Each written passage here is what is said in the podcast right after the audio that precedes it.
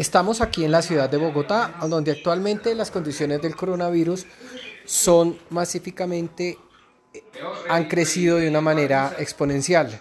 A pesar de la cuarentena y de las circunstancias que la población nacional tenemos, eh, las muertes y, las, y los contagios van creciendo día a día.